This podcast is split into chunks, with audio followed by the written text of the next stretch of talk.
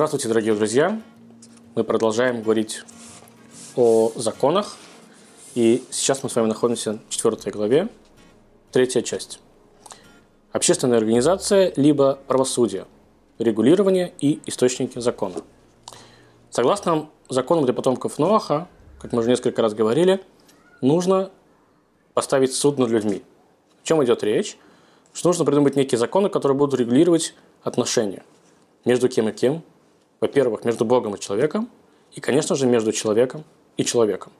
Законы должны быть эти универсальные, они должны подходить для всех, и судьи, которые эти законы несут и вершат, они должны быть абсолютным образом беспристрастны. Из этого мы видим, что законы Ноаха для потомков Ноаха должны быть даже каким-то образом чуть выше, чем законы независимого государства. Ну или как, по крайней мере, они должны быть в рамках. Они могут спорить на какие-то темы, но э, дано законы для потомков Ноаха должны быть чуть выше или должны являться должны быть каким-то неким ориентиром. Об этом очень хорошо сказал в своих трудах Вильям Блэкстон. Процитируем. Законы, которые принимает государство, называемые позитивными законами, не должны конфликтовать с божественными законами, иногда называемые естественным правом, содержание которых проистекает из религиозной традиции. Следовательно, законы, принимая законодательной властью страны, не должны нарушать универсальные принципы, выраженные в законах для потомков Ноаха. Это не исключает различия во взглядах или подходах, однако законы, принимая в результате обсуждения их со стороны различных политических сторон, должны находиться в рамках или, иными словами, быть в соответствии законом для потомков Ноаха. Причем такой аналитический принцип, он применяется не только к юридическому толкованию, эм, он применяется ко всем, ко всем моментам, как и э, взаимоотношениям человека, э, и человека, взаимоотношениям Бога и человека, и, конечно же, в юридическом праве.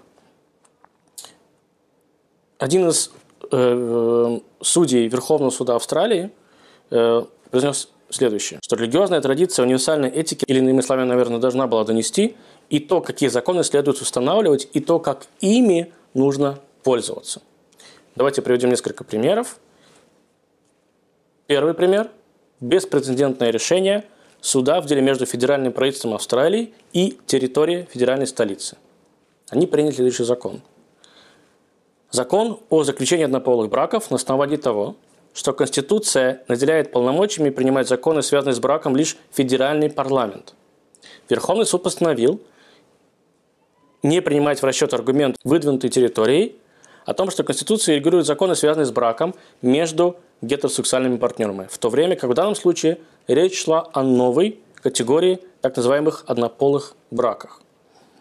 Другими словами, один суд понял, что другой суд не имеет права здесь ничего делать, регулировать, и поэтому, э, раз уж мы говорим про религиозные браки, то это не религиозный брак, поэтому однополые браки мы можем спокойно разрешить.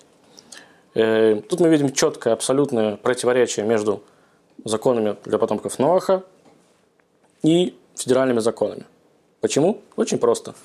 Закон, как обычно говорят, должен быть для всех один. Второй случай. Э, суд вынес, что с, тех по, с этих пор, тот же самый Верховный суд – с нынешнего времени больше они не будут финансировать э, религиозных людей. То есть работу священников и всех остальных. Э, государственной поддержки больше не получат. Что имеется в виду? Что если нужно как-то там помочь созданием, это хорошо. Но с какими-то уроками, э, может быть, даже зарплатой самого священника, какой-то духовной поддержки, так они это назвали, они здесь они поддерживать не будут. Пусть ищет сам по себе. Здесь очень вовремя нужно вспомнить, что Э, не хлебом единым жив человек, но всем, что исходит из уст Всевышнего, то бишь то, что делает священник, то, что делает раввин, начиная с того, что должна быть вешалка в синагоге либо в храме, да, и заканчивая тем, что он дает какие-то уроки, это все его одна большая духовная работа. Вы не можете что-то поддерживать, что-то не поддерживать. Ну, это четкое разделение. Это как будто бы, что, что ты говоришь, это ты сам сам этим занимаешься. Это же твоя болтовня. А, тебе нужно здание? Ну, хорошо, здание мы тебе дадим. Нет, и спасибо, конечно, и за это. Но опять же, выносить это на, закон, на законодательный уровень, ну как-то странно. Пусть, может быть, человек, который мэр этого города, либо э, начальник этого округа, может быть, пусть сам как-то сам решает, если у него есть деньги, на что он их вкладывает. Но как-то категорично ставить запрет по-моему, неправильно. Но здесь есть и положительный момент. Тот же самый суд почему-то повел себя абсолютно по-другому. И он сказал так, что мы готовы давать деньги на программы исправления и обучения. То есть, если, не дай бог, какой-то ребенок сделал что-то, за что его нужно посадить в тюрьму либо какую-то исправительную колонию, то мы не будем давать деньги лишь на эту колонию, чтобы она его там как-то просто осуждала. Мы хотим его обучить. Мы готовы вкладываться, чтобы в этой колонии он прошел какие-то курсы, чтобы получил какое-то образование, в конце концов. Почему? Потому что тот же самый Верховный Судья сказал, что задача правосудия является не только судить, но также и обучать, чтобы потом человек не проступил, э, не совершил так же, как когда-то он уже поступил. Теперь давайте проговорим про воровство. Не будем его совершать, просто об этом поговорим. Что такое воровство? Понятие воровства – это акт отрицания права собственности другого человека. Вот и все. Вам все равно, как мы уже когда-то об этом говорили, что человек работал месяцами, купил себе какую-то вещь. Я просто заберу ее себе. Мне плевать. Я отрицаю твое право на эту вещь. Во всем мире все знают, что воровать это плохо. Но воровство существует не только физическое, но еще и духовное. Как время, например. Самый распространенный пример. Когда кто-то опаздывает на встречу, и человек сидит его и ждет, в данный момент у него воруется время. Потому что человек мог заняться каким-то либо э, мог, в конце концов, поспать подольше, может быть, если он знал, что на полчаса встреча начнется позже, да, либо он мог там сделать что-то более полезное, чем просто так сидеть. Вы воруете у человека время в тот момент, пока вы просто опаздываете на встречу, либо не на встречу, куда-либо. Помимо того, что вы отрицаете его право собственности, э, вы еще его, в принципе, и унижаете. Законы Ноаха, которые говорят, когда они говорят про э, запрет воровства, больше всего хотят подчеркнуть, что нужно проявлять уважительное, э, уважительное отношение к другому человеку. Помимо того, что должен просто признать его право на эту вещь, ты должен его еще уважать в этот момент. Хотя, казалось бы, да, достаточно того, что просто я не краду, что я ты должен тебя уважать. Нет, уважать ты обязан. Потому что в тот момент, когда ты не крадешь у меня, значит, ты уважаешь меня, значит, ты не сможешь своровать. В принципе, как бы ты не позволишь себе это сделать. В общественности так это работает, в общественном мире так работает. Давайте также приведем несколько примеров. Самый, наверное, первый приходящий в голову пример – это общественный транспорт. Спросите у меня, почему? Очень просто. Сейчас все больше и больше и больше. Когда-то, я помню, в моем детстве такое было. Когда-то сидела тетенька-кондуктор в общественном транспорте, которая принимала оплату за проезд. Нужно было передать либо водителю, либо кому-то. Сейчас все чаще мы пользуемся некими карточками, какими-то проездными, где сам человек, в принципе, отвечает э, за то, что он заплатит за проезд. Да? Все понимают. Мы заходим в метро, покупаем 10 поездок. Э, понятно, что мы, может быть, не пройдем через турникет, но если мы заходим в автобус, то иногда можно турникет и обойти, честно уж говоря. Да? На нас несет вот это вот, э, на нас лежит психологическая ответственность, моральная ответственность за то, что я плачу за транспорт. Э, и вот этот заяц, который не платит и едет, он ворует этот момент. Он не ворует физические деньги, хотя, может быть, тоже все-таки есть какие-то ресурсы, которые тратятся на него. Но он пренебрегает просто правом э, транспортной компании, и он считает, что ничего он им не обязан. За то, что они сейчас на него тратятся, есть зарплата водителя, есть зарплата какого-то кондуктора, который периодически все-таки зайдет, да, чтобы его проверить. А тебе на них плевать. Богобоязненный человек, который уважает, четко принимает право чужого человека, никогда так не поступит. И даже если поступит, его будет совесть за это есть. Хотя зайцев, конечно, все больше и больше. Но когда они вырастают, их становится меньше и меньше.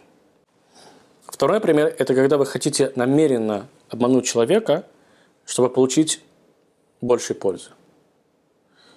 Эм, здесь, опять же, нет какой-то материальной выгоды. Э, с точки зрения вы никого ничего не крадете. Но вы пренебрегаете его правом для этого, в этом мире.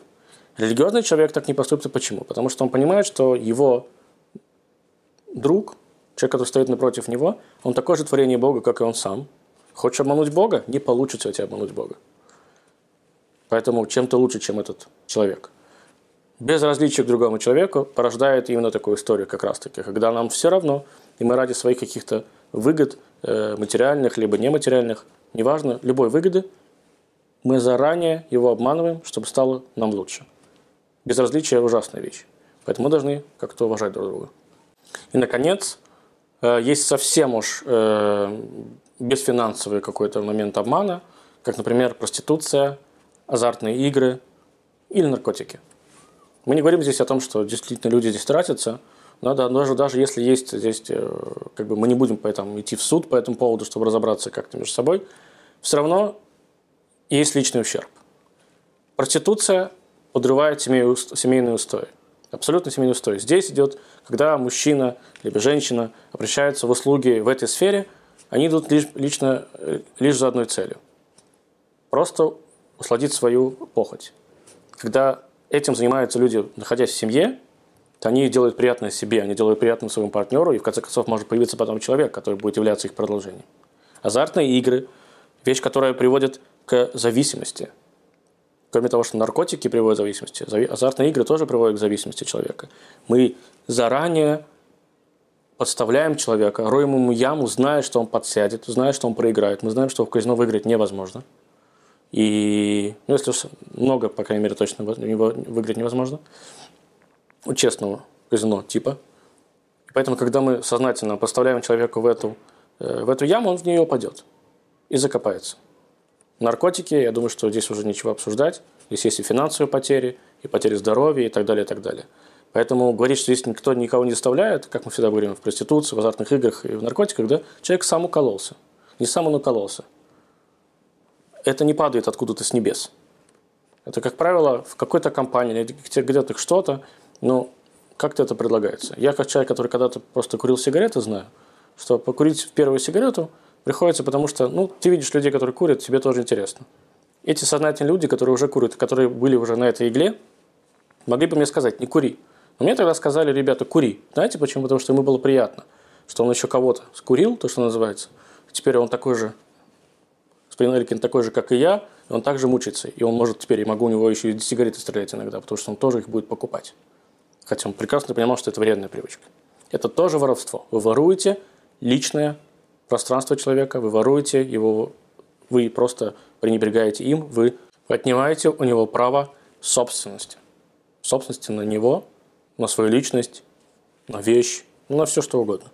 И последнее – это защита жизни – мы с вами живем в мире, в котором все чаще и чаще и больше и больше разрешено, как мы уже когда-то об этом говорили, аборты и эвтаназия. Можно много об этом говорить, насколько это правильно, насколько это неправильно. Я скажу с точки зрения подхода законов Ноаха, с точки зрения религии вообще. Право отнять у человека жизнь есть только у одного Бога. Он ее дал, ему ее и забирать. Откуда появляется, в принципе, в нашем мире сегодня такая позиция, что это возможно. Эм, может быть, вы со мной не согласитесь, но это факт. В сегодняшнем мире есть понимание того, что человек должен жить в удовольствии. Если человек мучается, можно прервать его жизнь. Если ты человек взрослый.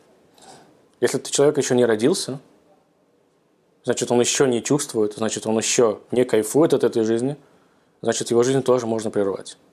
Согласен, это спорный вопрос, и поэтому я буду с ним спорить. Человек, по нашему мнению, родился в этом мире для того, чтобы улучшить этот мир. Понятно, что мы не э, забиваем, так сказать, извините за мой французский, на людей, которые мучаются, которые, не дай бог, прикованы к инвалидной коляске, либо к постели, ничего не могут. Но мы не можем на 100% понимать, если люди, которые не верят в Бога, но люди, которые верят в судьбу. Мы не можем на 100% понимать, что Бог, либо судьба, называйте это как хотите, знать, на что, для чего этот человек в данный момент находится здесь, э, в этом инвалидном кресле. Самый простой пример. Казалось бы, человек рождается без конечностей. Нет рук, нет ног, не про нас будет сказано, не дай Бог. Либо это приобретается, да, к сожалению, в течение его жизни – Казалось бы, жизнь закончена. Я лично, как человек, всегда очень боюсь быть инвалидом. Мне это кажется, это прям конец жизни, действительно. Я думаю, что я не сразу стану никому не нужным. Ну, я просто видел некие примеры в моей жизни передо мной появлялись. появлялись. Но и кажется, что все, конец жизни. Больше ты никому не нужен. Для чего ты здесь не нужен? Есть огромное количество людей сегодня. Просто возьмите даже Паралимпиаду. Это люди неполноценные в плане физическом смысле. Но делают они намного больше, ну, какие-то непонятные для меня просто феричные вещи, которые я своим с двумя ногами, с двумя руками, с одной головой, ну, как бы мне лень это делать. У меня животик, в конце концов. Я, ну, я не смогу, наверное, потянуться столько раз, сколько может человек потянуться на одной руке. Это люди с сумасшедшей силой воли. Я, когда смотрю на таких людей, несмотря на то, что у них чего-то не хватает, я им завидую по-хорошему. Думаю, блин, Мойша, ты чего? Возьми, сиди в спортзале, сделай как они. Они могут, и ты, ты можешь. У тебя, у тебя для этого есть все предпосылки. Ты сидишь и просто так это все сливаешь. Мы не можем знать, для чего этот человек находится в таком состоянии. Никогда мы не можем знать. И он сам не знает. Нет ответа на этот вопрос. И поэтому, когда такой человек приходит и умоляет, чтобы его убили, может быть, с ним нужно ну, сначала как-то надо поговорить, может быть, убедить, может быть, есть способы его убеждения. Есть страны, в которых эвтаназия, насколько я знаю, когда человек просит раз-два, третий раз ему обязаны одобрить эту эвтаназию. Может быть, ну нельзя так просто с людьми. Мы же все-таки не вещи, в конце концов. Еще раз говорю, религия не пренебрегает личностями какими-то там э, вещами. И аборты разрешены в некоторых случаях, когда действительно есть угроза ребенку или там, да, жи, ну, угроза жизни матери ребенка, извините разрешается. Это вопрос, который потом поднимает раввин. Но это смотря на каком сроке и так далее, и так далее, смотря какая болезнь. Но просто так ставить это в систему запрещено. Это нельзя делать. Более того, это порождает некий живой пример того, что если я могу убить человека в больнице, если он меня попросит, может быть, я смогу убить его и дома с пистолета, если меня попросит. Это одно и то же или нет? Давайте ответим на этот вопрос. Нет, вы скажете, здесь ему делается специальный укол, он умирает. По-моему, человек, который хочет, чтобы он умер, ему уже все равно, как его убивают иногда. А если нет, тогда, может быть, он все-таки хочет жить? Может быть, тогда есть какой-то шанс? Нам с вами следует сделать максимум возможного, чтобы облегчить жизнь человека. Понятно, чтобы он не страдал. Нам с вами нужно сделать максимум того, чтобы этот плод сохранился в этой матери – Потому что ну, есть много случаев, когда женщина хотела сделать аборт, потом у нее рождался ребенок, и она думала, боже, какая я была дура. И, да, и появился хороший, умный, красивый мальчик, либо девочка. Мы должны делать максимум того, чтобы люди ценили жизнь. И те, кто хочет эту жизнь, чтобы у них забрали, и те, кто может эту жизнь забрать. Она не просто так нам дана. Иногда она нам не нравится, согласен. Но в наших с вами силах взять, сделать ее такой, какой мы хотим ее сделать. Максимально.